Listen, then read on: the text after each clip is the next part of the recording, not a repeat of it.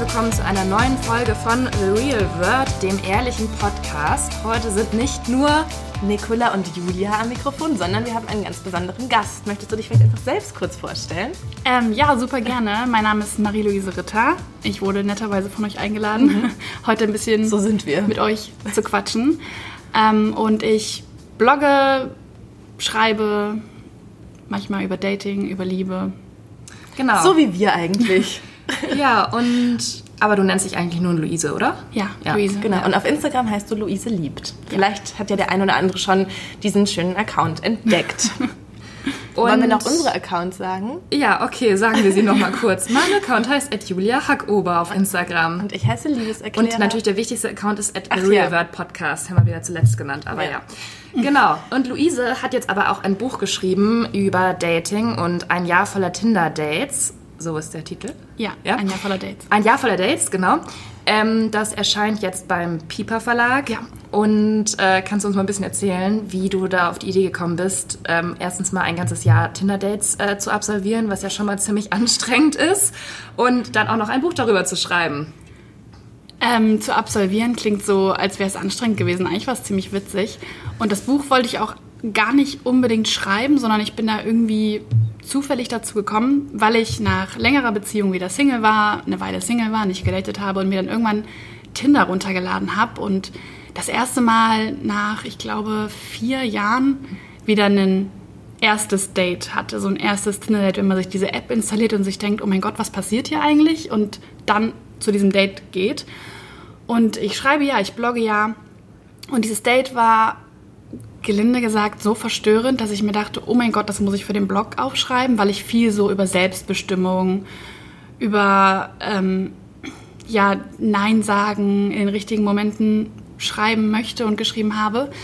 Ähm, weil ich saß da im, in einem Italiener in Hamburg und wir saßen da so 20 Minuten und dann ähm, hat das Gegenüber ähm, mich gefragt, ob ich nicht Lust habe, ihm unter dem Tisch einen Blowjob zu geben. Das ist einfach krass. das war so der Auslöser für dieses Buch tatsächlich, weil ich mir so dachte, passiert das hier gerade wirklich? Ich ja. war so danach, das muss ich mir, also ich muss mir ein paar Notizen machen. Erstens, um meinen Freundinnen davon zu erzählen, um vielleicht daraus später so einen Selbstbestimmungsblogpost äh, Blogpost einfach zu schreiben, um den, den Leuten zu sagen, ich habe völlig falsch reagiert. Ich bin sitzen geblieben. Ich habe hysterisch gekichert. Ich ähm, mhm. wusste gar nicht so richtig, wie mir geschieht, einfach weil ich so lange aus diesem Dating-Game raus war. Ich habe gar nicht die Worte gefunden zu sagen, spinnst du eigentlich? Und übrigens stehe ich jetzt auf und gehe, sondern ja, so kam es zu diesem Buch und dann habe ich natürlich weiter gedatet, weil man kann ja nicht das bei einem Date ähm, aber so eigentlich belassen. Krass, oder wenn dein erstes Tinder-Date gleich so eine miese Erfahrung eigentlich war und auch jetzt nicht unbedingt was, wo man sagt, ach ja, das war irgendwie doof, aber auch ein bisschen witzig. Also weißt du, so eine, so eine Story, die man ja. gerne erzählt. Es war ähm, nur doof. Dann, ähm, oder, und auch sehr unangenehm natürlich, dann könnte ich mir eigentlich vorstellen, dass man sagt, boah, da habe ich jetzt eigentlich gar keinen Bock drauf. Also das, diese Tinder-Dates ist ja wirklich so, wie in allen Artikeln steht. Es ist einfach nur Horror und da sind nur die komischen Typen irgendwie unterwegs. Aber du hast weiterhin an das Gute in den Menschen geglaubt, oder? Ja, auch einfach, um diese Erinnerung zu überschreiben. Also mhm. man kann ja, wenn ich dann sage, ich hatte ein Tinder-Date im letzten Jahr und das war übrigens das, das fände ich super traurig. Deswegen, ja. man muss doch weitermachen. Man mhm. muss doch sich weiter in dieses ähm, Dating-Dingens dann reinwerfen, um bessere Erfahrungen zu machen, um vielleicht auch diese erste schreckliche Erfahrung zu überschreiben, würde ich sagen. Also ja, das du war für mich keine Option, dann aufzuhören. Du hast dann ja auch tatsächlich ganz, also auch viele schöne Erfahrungen gemacht, wenn man ja. so dein Buch liest. Und Julia und ich, wir hatten ja auch kürzlich eine Folge aufgenommen zu diesem Thema eben. Ähm, vermisst man, also weil wir ja beide in langen Beziehungen sind und wir haben eben eine Folge aufgenommen zu diesem Thema, vermisst man diesen Zauber von ersten Dates, dieses, was man eigentlich nur bei ersten Dates erlebt, irgendwie eine ganze Nacht lang irgendwo sitzen und die Sonne aufgehen sehen oder was auch immer, ähm, wo ich ja auch immer gesagt habe, ja, ich, ich vermisse das und Mist, das hat man einfach dann nie wieder. Ähm, und Julia war ja so ein bisschen. Genau, ich habe so dagegen argumentiert genau. und immer gesagt, ja, aber dafür hat man dann das große Vertrauen und man kennt sich so gut und es ist so stressig, diese Anfangszeit. Aber als ich dann eben das Buch gelesen habe und diese ganzen Beschreibungen von den Dates, da fand ich es dann plötzlich doch wieder sehr schön und sehr aufregend und habe das so ein bisschen vermisst, muss ich ehrlich zugeben. Wie würdest du das jetzt bewerten? Dieses dieses Gegenspiel, was ist besser oder schlechter oder so? Kann man überhaupt gar nicht ranken und sagen, hm. was jetzt besser oder schlechter ist. Ich finde, man muss das Leben immer so nehmen, wie es kommt und kann sich beide Situationen schön machen, weil man hat es ja nicht in der Hand, ob man jetzt mit 18 Jahren den richtigen kennenlernt und dann halt mit 28 schon in einer zehnjährigen Beziehung ist oder ob man mit 28 immer noch, also immer noch in Anführungszeichen, einfach auf Dates geht und erste Dates und ähm, erste Treffen erlebt, das hat man ja nicht in der Hand. Also man kann das ja nicht mitbestimmen. Man muss ja das Ganze so annehmen, wie es ist. Und deswegen kann man, glaube ich, aus beiden Situationen sich einfach das weltschönste Leben quasi machen, wenn man da mit der richtigen, also wenn man einfach Bock drauf hat, Spaß dran hat und da mit der richtigen Energie rangeht. Deswegen würde ich es gar nicht ranken. Ich finde beides toll. Wobei ich glaube tatsächlich, also ich habe kürzlich auch jetzt gerade auf einer Pressereise jemanden kennen, also eine Kollegin von uns mhm. sozusagen kennengelernt. Ähm, und auch irgendwie kam ich auch auf dieses Thema mit, wie schön sind Dates ja. oder wie aufregend ist das alles, wenn man irgendwie frisch verliebt ist und so weiter. Und sie meinte dann aber auch so, nein. Ähm, sie datet irgendwie seit vier, fünf Jahren und sie kann es überhaupt nicht mehr ertragen. Und es ist immer dieses, ähm, es kommt dann irgendwann der Punkt, wo es anstrengend wird und wo der sich nicht mehr meldet und wo man sich dann so Sachen anhören muss wie, oh, ich habe deine Nachricht total übersehen, ja, lass uns treffen. Und dann sagt man, ja, treffen wir uns. Und dann kommt zwei Tage später, ja, stimmt, treffen wir uns. Und so dieses Ganze meint es eben, so extrem anstrengend und mühsam. Und das kriege ich auch von meiner besten Freundin irgendwie immer wieder mit. Ähm, aber würdest du sagen, dass man da auch in der Hand hat, dass man diese Erfahrungen nicht macht? Oder dieses Anstrengen, dass man das, dass man das irgendwie vermeidet, sich davor schützt? Glaube ich nicht. Also ich kann mir schon vorstellen, dass es jetzt nach vier, fünf Jahren Dating irgendwann mühsam wird. Aber ich glaube auch, dass man in allem, also genauso in Dates wie auch in Beziehungen, immer verschiedene Phasen durchlebt. Also in Beziehungen gibt es auch Phasen, wo auch nach zehn Jahren es auf einmal wieder unfassbar schön und frisch und neu ist und dann wieder Phasen, die quasi sich eher wie so eine Durststrecke vielleicht anfühlen, weil beide super viel Stress haben. Und ich glaube, so ist es in Dates auch. Man hat nicht das ganze Jahr über mega Bock zu daten und trifft immer nur tolle Leute und alles ist immer nur schön. Sondern ich hatte auch in diesem Jahr, das ich aufgeschrieben habe, Phasen, wo ich dann mal zwei Monate niemanden gedatet habe. Das ist zum Beispiel im November heißt das Kapitel Keine Männer, keine Dates, weil ich auch einfach keinen Bock hatte. Also das kann man, glaube ich, sich immer also das kann man nicht sagen, dass es immer, immer wunderschön ist oder dass man immer vermeiden kann, schlechte Erfahrungen zu machen. Aber jetzt bei dem Beispiel ähm, von dir, von wegen mhm. zwei Tage nicht gemeldet, wenn man ehrlich zu sich ist, weiß man ja dann in der Situation, woran man ist. Und entweder man spielt es mit und ist halt so, ja, so richtig Interesse habe ich jetzt auch nicht, aber okay, dann treffen wir uns halt wieder. Oder man lässt es einfach. Also ich bin dann immer ganz fix und archiviere einfach den Chat auf WhatsApp und bin raus. Wenn jemand kein, kein Bock auf mich hat, also kein, meine Zeit nicht wertschätzt, im Sinne von, ich habe wirklich Lust, dich kennenzulernen, ich habe Lust, Zeit mit dir zu verbringen und mit dir den ganzen Abend durchzuquatschen. Wenn, das, wenn ich das nicht fühle, dann bin ich eh raus. Aber kann es auch sein, dass das bei dir auch daran lag, dass du ja auch nicht so richtig... Ähm du hast jetzt nicht den Anspruch gehabt, so ich suche da jetzt meinen nächsten Boyfriend und ich will jetzt so eine feste, ich will jetzt mit jemandem zusammenziehen und eine feste Beziehung, dass man dann natürlich das Ganze vielleicht auch so ein bisschen leichter angehen kann. Ja, das auf jeden Fall. Und es nicht Fall. so schwer nimmt, auch diese ganzen Frustrationen, die dann ja auch immer kommen. Das auf jeden Fall, aber das ist auch so die Einstellung, die ich persönlich immer an den Tag lege, wenn ich an sowas rangehe und die ich auch allen empfehlen würde, weil wie super frustrierend wäre es denn, wenn ich mich hinsetze und sage, ich installiere mir jetzt Tinder und jetzt finde ich den Mann meines Lebens. Ich gebe mir jetzt hier eine Woche oder ein Jahr oder wie lange auch immer und dann muss ich diesen Mann gefunden haben. Man setzt sich so unter Druck. Man geht ganz anders an die, an die Situation ran. Ich, ähm, das ist auch quasi ein zentrales Thema im Buch, dieses Suchen. Ich hab, und bespreche das auch mit Freundinnen quasi im Buch. Dieses, ist es richtig zu suchen? Ist es richtig auf der Suche zu sein? Und ähm, quasi vorher festzulegen für sich, was man erwartet. Ich habe da zum Beispiel so ein zentrales Gespräch im Buch mit einer Freundin, wo dann diese Freundin zu mir sagt, ähm, ich habe jetzt ein Tinder gehabt, ich habe jetzt den Mann meines Lebens gefunden, ich habe ja danach gesucht und jetzt hat Tinder für mich funktioniert. Und das sehe ich halt überhaupt nicht so, weil ich finde, man muss da viel, viel leichter rangehen. Und durch diese Herangehensweise habe ich zum Beispiel auch eine Freundschaft ähm, gefunden über Tinder, einfach jemanden, den ich einfach so mal gedatet habe und wir haben uns so gut verstanden, aber es waren einfach nie ähm, irgendwie Vibes zwischen uns, mhm. so. Und hätte ich jetzt einfach nur gedacht, ich brauche jetzt diesen Mann meines Lebens sofort, hätte ich ihn vielleicht übersehen und mhm. hätte vielleicht auch nach dem Date gesagt, pff, ja, war jetzt halt nichts zwischen uns, keine, kein Knistern, kein gar nichts, ähm, danke, reicht, tschüss.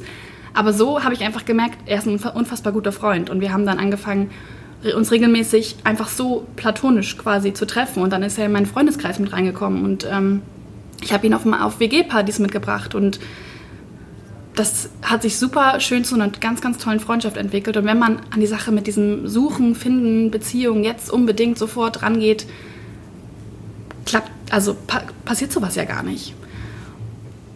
Und, ähm, und ihr seid jetzt auch immer noch befreundet? Ja, ja, ich bin jetzt zwar von, also es war in Hamburg, ich bin mhm. jetzt zwar nach Berlin gezogen, aber wir sind natürlich regelmäßig äh, in Kontakt und ähm, sehen uns auch ab und zu, wenn mhm. ich ähm, in Hamburg wieder bin, so im Freundeskreis irgendwie.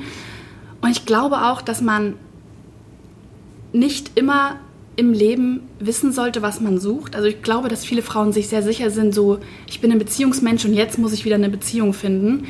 Aber ich glaube, dass es zeitweise im Leben das unendlich Schönste ist, was einem passieren kann, dass man einfach eine Zeit für sich ist. Mhm. Dass man sich selbst kennenlernt, dass man Menschen trifft und tolle Gespräche führt, aber da jetzt niemand dabei ist, der jetzt unbedingt für jetzt, für immer bleibt und dass man darüber ganz, ganz viel über sich selbst lernt, wie in so Praktika. Ich hatte super viele Praktika in meiner Schulzeit und die meisten waren scheiße, aber ich habe ganz, ganz viel gelernt über mich und vor allem, was ich nicht will. Aber es ist interessant, was du sagst von deiner Freundin, die dann meinte, ja, es hat für sie funktioniert, weil sie halt jemanden gefunden hat quasi. Also dieses ähm, wann ist eigentlich Tinder dann erfolgreich? Man hört es ja dann auch immer wieder, dass dann, wenn man über Tinder allgemein spricht, dass dann irgendjemand erzählt, ja, also ich kenne da welche, ähm, die haben jetzt auch ein Kind bekommen zusammen und ähm, also Tinder ist gar nicht so schrecklich, wie man immer denkt. Ja, genau. Ne? Und dass man das so, dass man so wenig offen dafür ist, neue Leute kennenzulernen, gerade wenn man halt vielleicht schon jetzt auch nicht mehr ganz jung ist oder ähm, ich sag mal schon eigentlich einen guten Freundeskreis hat, viele Leute ja. kennt, äh, mhm. seine, seine Leute im Job hat und so weiter und dass man dann einfach irgendwie so irgendwann nicht mehr so offen dafür ist, rauszugehen und einfach ähm, neue Menschen in sein Leben auch reinzulassen. Ja. Ne? Also wie du schon sagst, man kann, es kann ja auch eine Freundschaft entstehen oder ähm, einfach, dass man vielleicht auch mal jemanden Interessanten kennenlernt, der ganz anders lebt als man selber oder so. Ne? Das ist ja auch immer dann so ein Einblick nochmal in ein anderes Leben, was einfach man einfach gewinnt. Auch so in verschiedene Jobs finde ich es unfassbar spannend. Ja. Was machen andere Menschen in meinem Alter, die ich dann treffe, ja, genau. beruflich und wie sind sie dazu gekommen? Ich finde sowas ja. auch ganz inspirierend für den eigenen Weg. So von anderen quasi fremden Leuten einfach mal deren Lebensweg zu erfahren. Ja. Statt nur im Freundeskreis irgendwie zu bleiben. Warst du auch mal auf einer anderen App? Ähm, Oder hast du eine andere App genutzt? Nee, nie. Also ich glaube, ich hatte mir mal Lavu installiert vor irgendwie acht Jahren oder so. Ähm, als, so, als das und Tinder beides rauskam oder vor fünf Jahren, ich weiß gar nicht, wie lange es diese App schon gibt.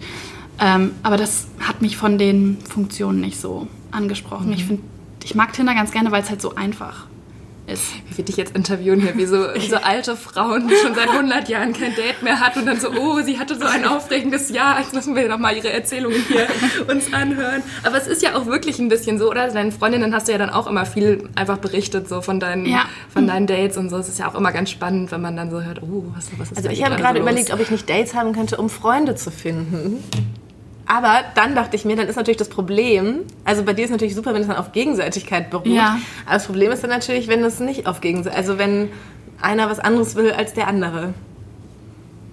Ja, das stimmt. Ich glaube, da gibt es heutzutage, heutzutage klingt auch wie so ein alter Mensch, der über die heute redet, aber da gibt es, glaube ich, auch Apps, wo man einfach nur Freunde findet, aber ja, aber das ist natürlich auch alles probiert. nicht so aufregend. Ne? Das du bist ja jetzt auch viel auf Instagram unterwegs und das habe ich jetzt so von jungen Leuten auch gehört, ähm, dass auch viele sich über Instagram verabreden und da irgendwie so eine Dating, das auch so als Dating-Plattform nutzen. Ich weiß nicht, wirst du da manchmal nach Dates gefragt? Also ich krieg manchmal so nach mir, hi, du bist süß oder so, aber es ist halt dann nur so, so Spam, sag ich mal. Also ich habe ja so ein paar Leute, die mir folgen und da gibt es natürlich auch ab und an äh, jemanden, der mir schreibt, oh Luise, ich bin jetzt in Berlin, können wir nicht einen Kaffee trinken gehen? Mhm.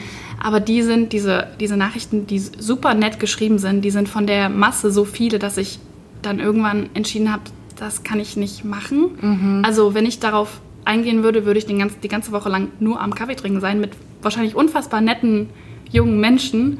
Aber dann hätte ich keine Zeit mehr, zum Beispiel so ein Buch zu schreiben. Deswegen habe ich mich irgendwann mal entschieden, dass Instagram jetzt nicht die Plattform ist, wo ich mich verabrede zu. Ja. Okay.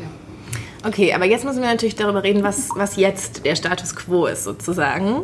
Ähm, also bist du jetzt in einer Beziehung? Das kann man ja nicht spoilern. Das würde ja das Buch vorwegnehmen quasi. Ähm, deswegen lasse ich das offen. Okay. Das ist natürlich ein bisschen schade. Befriedigend. Ja, sehr. ähm, weil dann natürlich jetzt ganz viel, ähm, also weil da jetzt ganz viel wegfällt, was man, dass man darüber spricht, weil dir deine Freiheit so wichtig ist und dann könnte man jetzt natürlich darüber sprechen, so wie ist das mit Freiheit, Freiheit in Beziehungen, ähm, kann man sich das irgendwie aufrechterhalten, so. Ja. Ähm, ja, können wir drüber sprechen. Klar. so oder so. Ja. Wie die, ähm, du meinst, wie man sich mhm. Freiheiten in Beziehungen aufrechterhält. Ähm, ich glaube, wenn man, also es kommt ja immer darauf an, wie schnell man verschmilzt und wie sehr man man selbst bleibt. Es gibt ja natürlich immer Pärchen, die dann gefühlt den ganzen Freundeskreis links, links liegen lassen und den vom Partner quasi annehmen, ich gehöre jetzt dazu.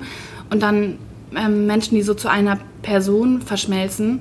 Ähm, oder einfach, dass man quasi man selbst bleibt, seine eigenen Hobbys behält, sich nicht jeden Abend sieht, sondern halt weiterhin seine Verabredung mit seinen Freunden wahrnimmt. Ich glaube, man kann sich Freiheit in Beziehungen unfassbar schön bewahren. Wenn man es will, kann man sich in einer Beziehung, glaube ich, genauso frei fühlen wie ähm, jetzt als Single. Aber ohne jetzt auch zu Nur, viel dass man zu vertraten, also für dich wäre ja schon auch ein Thema in dem Buch immer wieder oder dein Weg da, ähm, dass du ja auch so ein bisschen überlegt hast, hm, will ich jetzt dieses äh, Freisein überhaupt aufgeben oder mhm. inwieweit lasse ich mich jetzt auf eine andere Person ein, auf die man sich ja auch wiederum einstellen muss, ohne dass jetzt sofort vielleicht die festeste Beziehung aller Zeiten ist. Aber allein dieses, dass man sich regelmäßig trifft und verabredet, das kostet ja auch schon Kraft. Zeit, Energie. Ja, das ist sehr anstrengend alles im Leben. Ähm, und aber weißt du, was ich meine? Dass man mhm. so, das ist ja schon auch, das hat dich ja auch beschäftigt. Ähm, und du bist ja dann auch relativ häufig zum Schluss gekommen, dass du eigentlich jetzt erstmal dich auf dich konzentrieren möchtest oder einfach dein Leben genießen möchtest und jetzt nicht so sehr ähm, auf andere Personen sozusagen dich ähm, da jetzt einstellen willst, oder? Ja, also ich beides irgendwie. Ich mhm. habe, glaube ich, in diesem Jahr ähm, voller Dates und auch dann am Ende bei diesem letzten Date, worüber ich am Ende schreibe, ähm, festgestellt, dass ich es unfassbar wichtig finde, bei mir zu bleiben mhm. und immer zu reflektieren, an welche, wo, wo will ich hin, an, welche Ste an welcher Stelle setze ich mich und ähm, was sind meine Träume und Ziele, aber dass ich es auch schön finde, wenn man es schafft, seine, nicht seine Freiheit aufzugeben, das wäre falsch formuliert, aber einfach jemand anderen noch damit reinzuholen. Dass es eine Umstellung sein kann, wenn man so, ich zum Beispiel finde Single sein unfassbar geil. Mhm. Ich bin super gerne Single immer gewesen, in den äh, Zeiten, wo ich es war. Und dann ist es natürlich schwierig, das irgendwie aufzugeben und zu sagen, okay, dann jetzt halt nicht mehr, weil ich finde es irgendwie schön, donnerstags abends alleine in meinem Bett zu liegen und Netflix zu gucken und Schokolade zu essen. Und auch, ich finde es auch schön, sonntags alleine aufzuwachen um 6 Uhr morgens und dann erstmal eine Runde joggen zu gehen, ohne mich mit jemandem abzusprechen, wann gibt es Frühstück und wann machen wir das und das und mhm. treffen wir heute so und so. Ich fand, für, ich, ich finde für mich sein schon immer super großartig, weil ich meine Gesellschaft unfassbar wertschätze. Mhm. Also ich finde mich selbst so witzig, dass ich das ganze Wochenende nur mit mir verbringen könnte. Und dann ist es natürlich schwierig, jemanden da reinzulassen. Aber ja. das ist für mich dann auch vor allem am Ende des Buchs so eine zentrale Frage gewesen, wie schaffe ich das und wie viel, ja. wie schwierig ist das für mich und ist es überhaupt eine Umstellung, wenn man jemanden findet, der genauso ist wie man selbst? Ja, also im besten Fall ist es natürlich so, dass man dann schon von Anfang an merkt, okay, man kann sich irgendwie arrangieren ja. und ähm, das klappt schon irgendwie. Also was wir halt auch im Podcast in verschiedenen Folgen schon besprochen haben, ist so ein bisschen wie Nikolaus immer nennt, das Nähe-Distanz-Verhältnis, was man ja schon relativ am Anfang ähm, sozusagen auch immer abklären muss, wenn man jemanden mhm. kennenlernt und was gar nicht so einfach ist, finde ich, weil... Was heißt das Nähe-Distanz? Also das ist eben genau das, was du sagst. Also ich bin tatsächlich... Wie oft man sich sieht? Auch ja, genau. so wie du und oder Julia ist ja auch... Auch genauso. so. Wir sind ja alle genauso. Dass man eben... Also bei mir war es halt am Anfang so, dass ich ähm, zu meinem Freund gesagt habe, so, ja, hey, ich gehe jetzt nach Hause und gucke Bauer sucht Frau alleine. So. Und für mich war das so völlig klar, dass ich das jetzt mache und mhm. dass es aber auch nicht gegen ihn ist, sondern einfach sowas Aber für gab's mich. Da, gab's da ja, total, Streitigkeiten, dass total. er dann gesagt hat, deinen Scheiß ernst? Ich, ja, weil er das natürlich so, ähm, sozusagen am Anfang, weißt du, wenn das alles Das kann man falsch auffassen, ne? So wenn man wegen, sich noch nicht so ja. sicher des anderen ja. ist, dann war, hat er so gedacht, so wie du machst lieber was alleine als mit mir mhm. und hat sich so, ne, wenn das noch nicht so gefestigt ist und dann war das halt schon echt anstrengend, so dieses zu versichern, es hat nichts mit dir zu tun, es ist was, was ich für mich ja. brauche.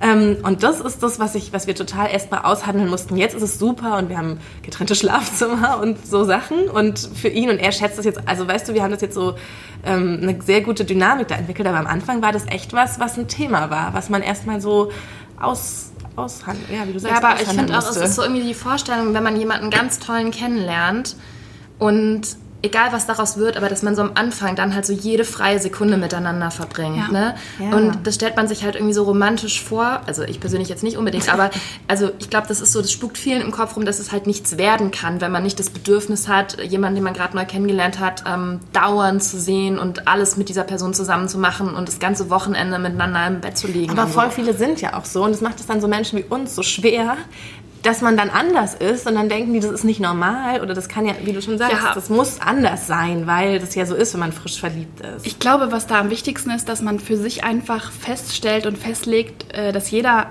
anders liebt und anders fühlt. Also dass es quasi kein Normal gibt. Also dass es sowohl ja. normal ist, das ganze Wochenende im Bett zu liegen und mhm. das Handy auszuhaben und Freunde, alles egal, Family, Mama ruft immer 17 Uhr an, völlig egal, interessiert mich jetzt nicht, weil ich liege jetzt mit dir hier im Bett das ganze Wochenende.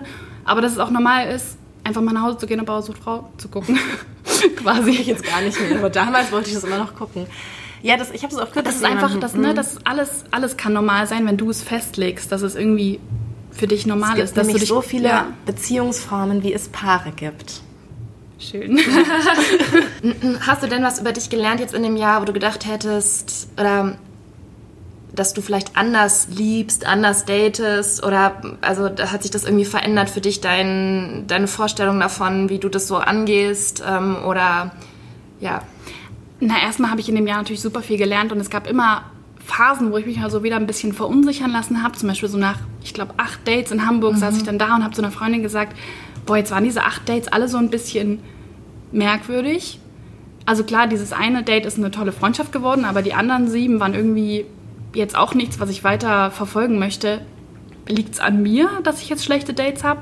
Also es gab schon manchmal so Phasen, wo ich mich habe verunsichern lassen und dann wieder Phasen, wo ich es einfach nur super schön fand. Und genau das soll das Buch auch zeigen, dass Liebe ist kein, also Liebe ist für jeden was anderes und vor allem ist es jetzt kein stringenter Hollywood-Film, wo sie sich am Anfang kennenlernen und dann die Umstände sind, sind gegen sie und dann zack, Liebe und fertig. Mhm sondern dass es auch ein Hin und Her und ein Auf und Ab sein kann, dass man sich manchmal super sicher ist und dass man dann wieder sich denkt so, puh, was mache ich hier eigentlich? Ja. Diese Phasen gibt es auch im Buch und im letzten Jahr.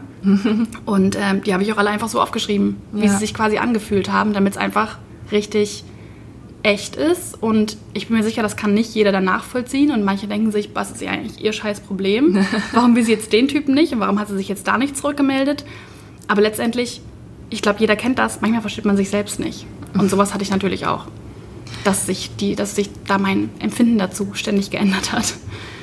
Ähm, ich finde das aber ehrlich gesagt so Tinder, diese ganzen Apps und so, das hat ja auch so ein bisschen diese Dating-Kultur überhaupt hier nach Deutschland mhm. gebracht. Das finde jetzt nicht nur ich, sondern ja, es, ist so. es ist einfach so.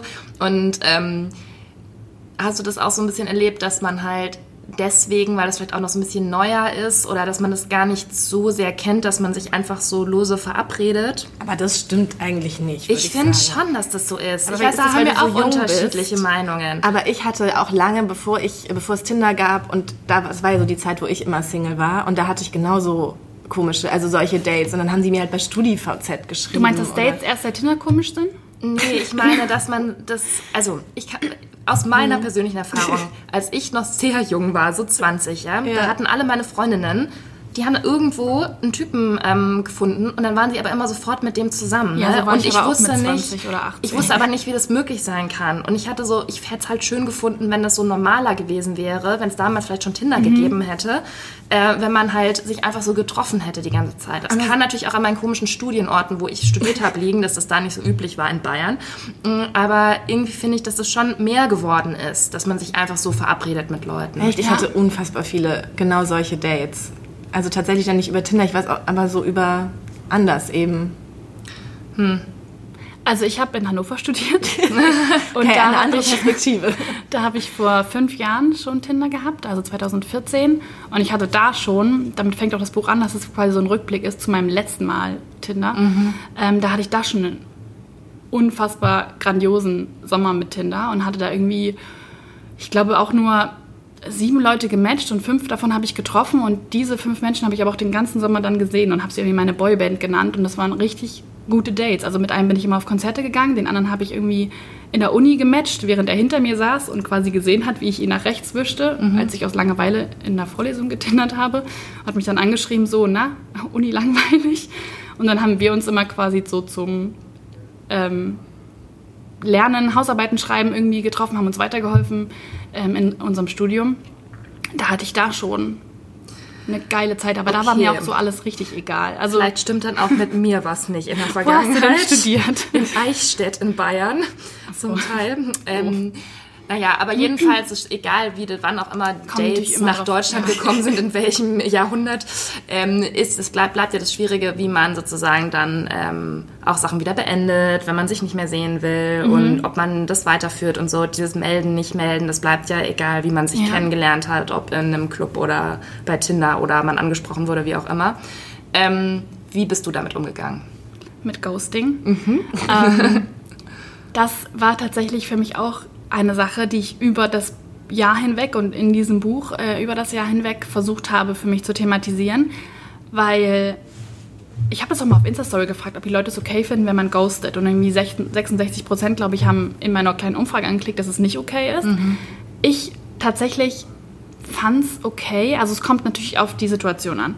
Aber wenn man jetzt ein Date hat und dieses Date denkt man sich jetzt so, irgendwie warst du ganz schön merkwürdig und ich will dich jetzt auch nicht unbedingt wiedersehen, auch nicht als Freund und auch nicht irgendwie mal so und mal gucken. Wenn man dann halt sich nicht mehr meldet und das dann auf Gegenseitigkeit beruht, dass der andere sich auch nicht mehr meldet, finde ich, muss man es nicht unbedingt aussprechen. Also, ja, finde ich auch. Ich habe ja eine, eine, Empathie und ich kann das ja mehr, also ich mhm. merke ja, wie das Date war und ich merke auch, was da für Schwingungen waren. Und wenn der andere sich nicht mehr meldet, dann, dann schreibe ich nicht, du, was ist denn jetzt? Ja. Ne? Also ich brauche nicht, es muss mir keiner ins Gesicht sagen, ähm, also ich erwarte nicht, dass mir jemand eine Nachricht schreibt, ähm, hallo Luise, es war ganz nett mit dir, aber ich fand dich jetzt ein bisschen langweilig, deswegen würde ich bevorzugen, dich nicht mehr zu treffen. Ja. Also dann würde ich mir eher, denken, dann lass es doch, also lass es doch einfach. Ich ja. finde, dieses alles immer aussprechen müssen, das kann auch manchmal verletzend sein, wenn man es einfach so merkt. Aber das kommt halt auch immer auf die Person an. Ja, Andere man Personen ja dem anderen halt wissen. Genau, man unterstellt ja dann gelegen. auch dem anderen so quasi, dass ähm, der andere viel mehr Bedeutung dem Ganzen beigemessen mhm, hat, wenn man genau, das nochmal so einer, thematisiert ja, genau. und so. Von der ja, ich denke mir schon, du hast dich jetzt schon ein bisschen in mich verknallt, aber ich sag's jetzt ja. nochmal, nee, das wird nicht, so ungefähr. Aber wenn man jetzt sich so ein paar Mal getroffen hat, ähm, irgendwie zwei, drei Dates hatte und sich dann überlegt, ich glaube, für mich passt das hier. Muss mhm. ja auch mhm. gar nichts Negatives sein. Kann ja sein, dass man sich zwei, drei Dates lang richtig gut unterhalten hat, aber dass man sich einfach denkt, für mich genügt es irgendwie auch an dieser Stelle. Also ich muss es jetzt nicht so unbedingt vertiefen oder ich finde, das ist gar nichts mal Schlimmes oder Negatives, dass man mal kurz zusammenrasselt und sich gegenseitig irgendwie inspiriert und dann wieder auseinandergeht. Wenn dann halt der andere schreibt so, hey, wollen wir es nochmal sehen, dann hm, schreibe ich natürlich zurück und habe dann nett geschrieben, hey, ich glaube, für mich passt das, aber ich fand es ganz toll, dich kennenzulernen. Hattest so. du mal eine Situation, dass jemand einfach nicht locker gelassen hat und dich immer wieder irgendwie gefragt hat oder weißt du, so kontaktiert hat? Auch ja. Hier in Berlin ein Date, was ich Anfang des Jahres hatte. Ähm, da war ich mir gar nicht so sicher. Das habe ich dann auch mit Freundinnen immer versucht zu besprechen, weil sie immer meinten, ja, triffst du ihn jetzt nochmal? Und ich so, ich weiß es nicht. Irgendwie bin ich mir nicht so sicher, aber er war sich sehr sicher und hat dann auch jeden Tag gefragt, was ist denn, was machst du am Wochenende und was machst du jetzt hier und da? Ähm, und dann habe ich ihm dann halt auch geschrieben. Also ich habe ihm geschrieben, hey, nee, es passt für mich gerade nicht. Mhm. Ähm, ich habe gerade irgendwie den Kopf zu voll diese Woche. Und dann hat er aber weitergeschrieben, ja, was ist mit nächster Woche und was machen wir dann? Und willst du mit an die Ostsee fahren? Dann habe ich, also manche Leute, manchen Leuten reicht nicht mal das. Reicht nicht mal so, so eine klare Nachricht von wegen, hey, für mich grad, passt es mhm. gerade, ich möchte gerade nicht weiter mich mit, mich mit dir treffen. Letztendlich muss man da irgendwie mit du den dann losgeworden? rangehen. Ähm, ja, nach der dritten, vierten Rückmeldung von mir hat das dann auch ähm, verstanden. Okay. Ähm, aber ich finde es ganz schwierig, darauf eine Antwort zu geben, weil für mich persönlich war in vielen einmaligen, zweimaligen Date-Situationen es immer okay, dann einfach das Ganze so auslaufen mhm. zu lassen und es gar nicht unbedingt benennen zu müssen. Weil wenn man sich frisch kennenlernt, man hat ja nicht immer, man kann es ja nicht immer in so eine Schublade schieben. Also es muss ja gar nicht sein, dass es jetzt, es wäre auf eine Beziehung hinaus gelaufen für, für dich, also von deinem ja. Interesse. Deswegen muss ich dir jetzt sagen, dass das für mich nicht ist. Ja. So. vor allem, wenn, wenn man Daten locker und leicht nimmt und da halt nicht rangeht, von wegen, ich will jetzt hier die große Liebe finden, finde ich es okay, es so auslaufen zu lassen. Aber wie gesagt, ich habe es auf Insta-Story nachgefragt. Die meisten Leute waren nicht meiner Meinung. Ähm, was ich auch total verstehe. Manchmal sind klare Worte irgendwie besser, wenn man, vor allem wenn man nicht abschließen kann, wenn man so das Gefühl hat, da ist noch was, aber ich kann es nicht in Worte für mich fassen, warum es jetzt auseinandergegangen ist. Dann finde ich es auch okay, nachzufragen und so, das kurz ja. zu klären. Weißt du, was ich noch ganz interessant fand im Buch, diese Überlegungen, ähm, dass ob man einer Person eine Chance gibt oder nicht. Also auch wenn man so am Anfang vielleicht nicht unbedingt das Gefühl hat, ja. Ähm, also dass man vielleicht auch ein bisschen Angst hat, oh, vielleicht, vielleicht könnte ich was verpassen, der ist irgendwie ganz nett, das ist vielleicht jetzt nicht das Riesenfeuerwerk zwischen uns, aber nicht, dass ich mich am Ende ärgere oder dass es der jetzt doch gewesen wäre, so fürs Leben, für den Alltag und so. Und ähm, das ist ja auch immer so ein großes Problem irgendwie, dass man gar nicht so schnell vielleicht manchmal das merkt. Und vielleicht bist du auch jemand, der das vielleicht gut kann, weißt du, dass du schnell ähm, sehen mhm. kannst, wie komme ich mit jemandem klar. Das ist, dafür muss man ja auch, sag ich mal, einen passenden Dafür muss man so, so, ein bisschen wach und klar in dem genau. Moment sein und nicht so mit den Gedanken irgendwo anders. Und wie du gerade schon meintest, man muss irgendwie Schwingungen wahrnehmen und so. Mhm, aber ich glaube, das, nicht jeder. das macht nicht jeder. Und die, also viele Leute sind ja auch so ein bisschen verkopft und denken dann alles so 50 Mal durch und mhm. was wäre, wenn, wie, wo und so. Und ähm, kannst du da irgendwie einen Tipp geben oder wie das? also ich hatte das auch. Ich glaube bei ein zwei Dates, die ich auch im Buch beschrieben habe, dass ich ähm, mir danach dachte, irgendwie habe ich gerade das Gefühl, dass gerade was zu Ende gegangen ist, was noch gar nicht angefangen hatte und dass mhm. jetzt irgendwie, dass wir irgendwie falsch abgebogen sind, dass wir, dass das eigentlich vielleicht hätte noch eine gute irgendwie Geschichte werden können und dass es, dann hat man immer so ein bisschen dieses dieses Angst, was zu verpassen oder Angst, gerade was verpasst zu haben. Was man, und dann kann man es halt schlechter quasi ad acta legen. Aber man kann ja immer nachfragen. Also ich finde, es ist jetzt nie, dass es also wenn man das Gefühl hat, da könnte noch was sein, kann man ja einfach schreiben, hey, hast du noch mal Lust, mit mir einen Kaffee trinken mhm. zu gehen? Ähm, irgendwie denke ich noch über unsere letzten zwei Dates total viel nach und ich würde dich gerne noch mal sehen. Ja. Also man muss ja nicht, also es ist ja nicht, ist jetzt so und dann gibt es kein Zurück mehr. Und vor allem denke ich, ähm, dass das, was im Leben zusammenfindet, immer, also zusammengehört, immer zusammenfindet. Und ich glaube, dass alles, was für mich bestimmt ist, zu mir findet. Mhm. Also, dass ich nichts verpassen kann, was wirklich für mich gedacht ist. Dass es eigentlich nicht passieren kann, dass ich irgendwie die große Liebe verpasst habe oder so. Sowas gibt es nicht, glaube ich. Weil wenn das wirklich sein soll, dann passiert das so oder so. Dann kann ich auch schreiben, nein, jetzt gerade nicht. Und dann treffe ich ihn vielleicht ein Jahr später nochmal mhm. beim Einkaufen und denke mir so, irgendwie wollen wir nicht nochmal uns verabreden? So. Also ich ja. glaube, dass es, also dass es eigentlich gar nicht passieren kann, dass man irgendwas verpasst und dass sich alles schon so findet und alles schon so kommt, wie es gedacht ist. Und vielleicht bin ich auch jetzt nicht, also wenn ich dann vielleicht nach ein, zwei Dates gedacht habe, jetzt vielleicht nicht mehr, aber vielleicht treffe ich ihn im Jahr wieder, vielleicht war ich da noch nicht so an der Stelle ja. in, in meinem Leben, dass ich quasi bereit dafür gewesen wäre. Von daher, ich glaube, man muss da einfach so ein bisschen loslassen und die Sachen sich entwickeln lassen, wie es gedacht ist. Ohne jetzt so, halt so alles so festzuhalten. ich glaube halt leider, dass es einfach so viele Zufälle im Leben gibt und dass wir einfach, glaube ich, nicht so wichtig sind, dass sozusagen irgendeine Macht so ein Schicksal für uns sich ausgedacht hat und dass wir sozusagen gar nichts falsch machen können, um das nicht zu verpassen. Aber das sieht natürlich jeder anders. Aber ähm, das ist, glaube ich, so ein, so ein Gedanke, der natürlich total schön ist, wenn man sich damit voll gut versichern kann, dass, also so des eigenen Schicksals, dass schon nichts Schlimmes passiert, was nicht so gedacht ist, aber irgendwie glaube ich. Dass nichts Schlimmes auf der Welt passiert, meine ich gar nicht. Aber dass, nee, nee, aber das halt immer geile Dinge zu mir finden, da bin ich mir super sicher. also, dass auch wenn sich eine Tür schließt, quasi so dieses typische metaphorische Bild, dann öffnet sich irgendwas anderes. Also es kommt, es wird am Ende immer geil. Und so warst du schon immer, immer so oder musstest du dir das erarbeiten? Na, wenn man, wenn man, also. Also ich sehe das bei dir ja auch bei Instagram. Du bist ja schon ja auch sehr positiv und äh, strahlst irgendwie so eine, so eine Lebensfreude halt einfach aus und du postest ja auch ganz oft Sachen irgendwie, mhm. in, die in diesem Sinne irgendwie so gedacht sind, von wegen, es kommt schon was Gutes und man ja. muss irgendwie nur die Augen offen halten und so. Aber ich glaube, das ist also. Also das ja. verstehe ich schon auch. Das ist ja auch eine Lebenseinstellung und wenn man so rangeht, dann kommen ja, passieren einem ja auch gute Sachen. Aber somit, ähm, ich meine jetzt nur so Sachen wie, dass man den Menschen trifft, der für einen bestimmt ist. Da glaube ich halt einfach so, das kann auch einfach schief laufen und nicht passieren. So. Ja, also ich hatte jetzt zum Beispiel beim Buch am mhm. Ende des äh, Buches, dass ich jemanden gedatet habe, ähm, wo ich mir dachte so, ja reicht jetzt auch irgendwie, aber dann bin ich ihn irgendwie nicht mehr losgeworden. Also von daher denke ich schon, dass alles so passiert dann einfach. Selbst wenn ich sage, ich will jetzt gerade nicht oder ich bin jetzt gerade nicht bereit dafür, dass wenn das einfach jetzt so passt und so gedacht ist, dass es halt bleibt. Dass man es nicht verlieren kann, nicht, nicht verpassen Aber ich will jetzt kann. mal wissen, ob du schon immer so warst.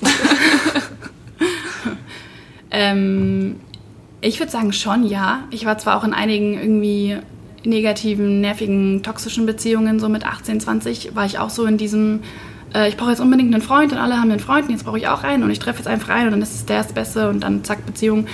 Ähm, so auch. Also ich habe jetzt noch nicht immer diese Klarheit in mir gehabt, was ich will mhm. in diesem Thema, aber ich würde sagen, so positiv an Sachen rangehen, schon ja. Weil ich mir immer, also ich glaube, das ist auch sicherlich irgendwie, wie man aufwächst, Erziehungsfrage oder so. Aber zum Beispiel haben meine Eltern nie mit mir irgendwie über die Schule geredet oder mir das Gefühl gegeben, dass das schwierig wäre. Mhm. Dass zur Schule gehen und Klausuren schreiben oder Klassenarbeiten oder wie man es genannt hat, da, dass es irgendwie was Schweres und Aufregendes wäre. So, das machst du halt einfach und dann gehst du hin und, und fertig. Also ich habe nie so das Gefühl vermittelt bekommen, dass das Leben dass ich das schwer nehmen muss. Mhm. Dass es jetzt schwierig ist, für diese Klassenarbeit zu lernen und die zu schreiben und das so.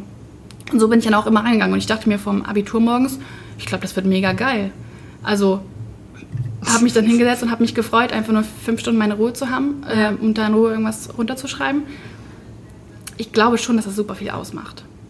Das ist aber auch interessant, oder? Wie sich solche Sachen ähm, oder so eine Grundeinstellung halt dann einfach so lange auch im Leben weiter fortsetzt. Und für andere Leute ist es vielleicht super schwierig, zu so einer positiven Grundhaltung zu finden, weil sie vielleicht immer sehr verbissen an Dinge rangegangen sind oder sich ja. immer sehr gestresst haben. Und ich glaube, dass man alles erlernen ja. kann, dass man jede Einstellung sich irgendwie übernehmen kann. Aber ich glaube auch, dass es manche Menschen da vielleicht einfacher haben als andere, diese mhm. Einstellung mhm. zu halten und sich zu bewahren ich glaube, dass ich so immer schon eingestellt bin, halt durch mein Elternhaus, durch mhm. meinen Papa, der halt immer irgendwie fröhlich durchs Leben getanzt ist, obwohl er irgendwie Unternehmensberater ist und ich glaube, also finde ich, echt einen trockenen Job hat. Aber irgendwie hat er mir immer ähm, beigebracht und mitgegeben, dass es so wichtig ist, dass ich das innere Kind in mir bewahre. Mhm. Und so ist er auch immer noch mit 50, dass wir irgendwie äh, im Urlaub sind und er mich packt und mich in den nächsten Schneehaufen schmeißt, einfach nur weil er es gerade witzig findet. Mhm. Und ich glaube, wenn man in so einem witzigen, leichten Umfeld sich befindet, kann man diese Lebenseinstellung auch für sich so finden ja, ja, und dann festhalten. Ähm, nicht jeder hat dieses Elternhaus sicherlich, wie ich es dann hatte, aber ich glaube, dieses Umfeld kann man sich auch im Jetzt basteln. Ja. Mit Freunden, wenn man sich mit positiven Menschen umgibt, ähm, die einen bereichern, wo man sich einfach eine schöne Zeit hat, wenn man versucht, einen Job zu haben, wo man morgens sich denkt, so, ich kann was Geiles machen, was ja für jeden was anderes sein kann, mhm. ähm, glaube ich, kann man zu so einer positiven Lebenseinstellung immer finden. Und bei, bei Dating hilft es auch sehr. Du bist ja jetzt eigentlich quasi mitten in deinem Dating-Experiment, sage ich mal, nach Berlin gezogen. Mhm, genau. Hast du nochmal äh, eine, neue Stadt, neue Leute und so. Ähm, ist ja auch manchmal nicht so einfach. Ähm, würdest du sagen, dass dir das Dating da auch geholfen hat, dich in Berlin zurechtzufinden? Oder ähm, war das dann einfach was, was du dann hier irgendwann halt auch verfolgt hast oder nochmal angefangen hast? Wie hast du das erlebt? Ich hatte in Berlin tatsächlich weniger Dates als in Hamburg. Aber einfach nur, weil die Stadt so neu war und weil Berlin mhm. eh so, so viel los ist und man so viele Leute kennenlernt. Also ich habe das Gefühl, dass man in Berlin so viele Leute einfach so kennenlernt. Also ich war irgendwie feiern und dann stand ich so auf dem Podest und habe da getanzt und dann stand jemand neben mir und hat gemeint, ja, willst du nicht mal mit auf den Flohmarkt kommen? Und dann habe ich mir gedacht, ja, warum eigentlich nicht? Mhm. Und dann hatten wir so eine Silvesterparty gemacht, äh, mein Mitbewohner und ich. Und das war so eine Jeder bringt jeden mit Party. Und dann haben natürlich auch Leute Menschen mitgebracht. Und dann habe ich mich mit so einer Mädelsgruppe zum Kaffeetrinken verabredet, irgendwie im neuen Jahr. Und habe da halt irgendwie, also ich glaube, ich habe Tinder in Berlin viel weniger genutzt als in Hamburg, einfach weil ich hier eh neu war. Und wenn man eh neu ist, mhm. glaube ich, passiert eh so viel, dass man jetzt nicht unbedingt Dates braucht oder sucht. Ja. Ich zumindest war so.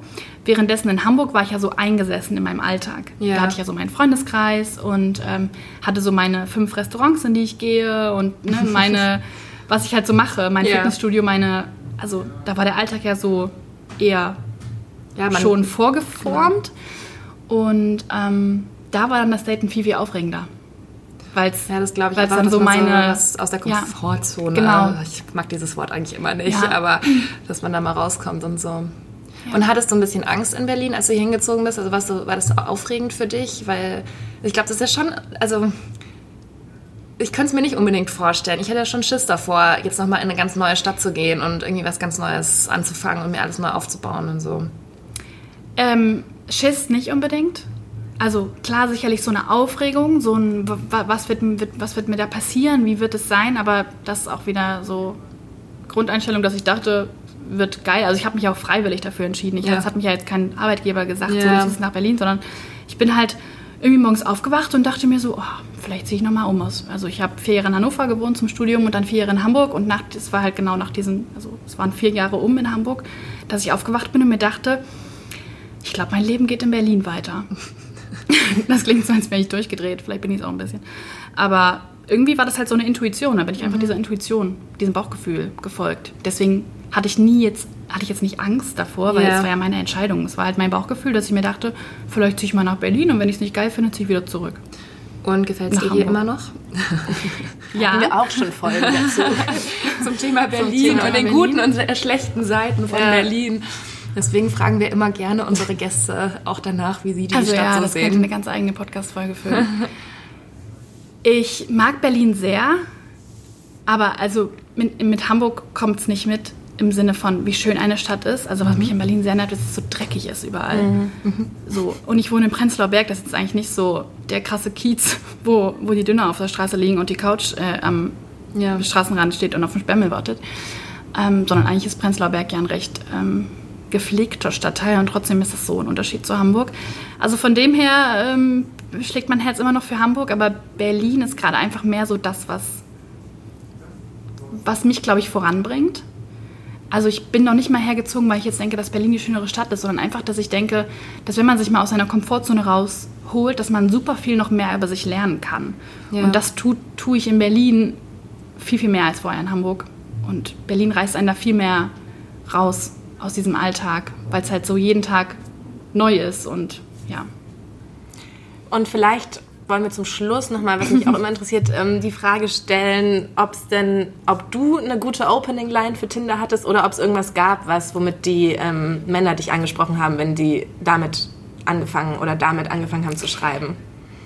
Das habe ich auch. Ähm, also während des Schreibens vom Buch ist mir aufgefallen, dass ich die ersten acht Monate niemanden von mir aus angeschrieben mhm. habe, sondern immer nur reagiert habe, wo ich mir auch immer dachte, was ist mit dir eigentlich los? So, man kann doch nicht erwarten, dass man sich das Leben selbst gestaltet ähm, und aktiv sich geile Sachen ranzieht, wenn man nicht mehr bereit ist, jemandem zu schreiben von sich aus, den man irgendwie interessant findet.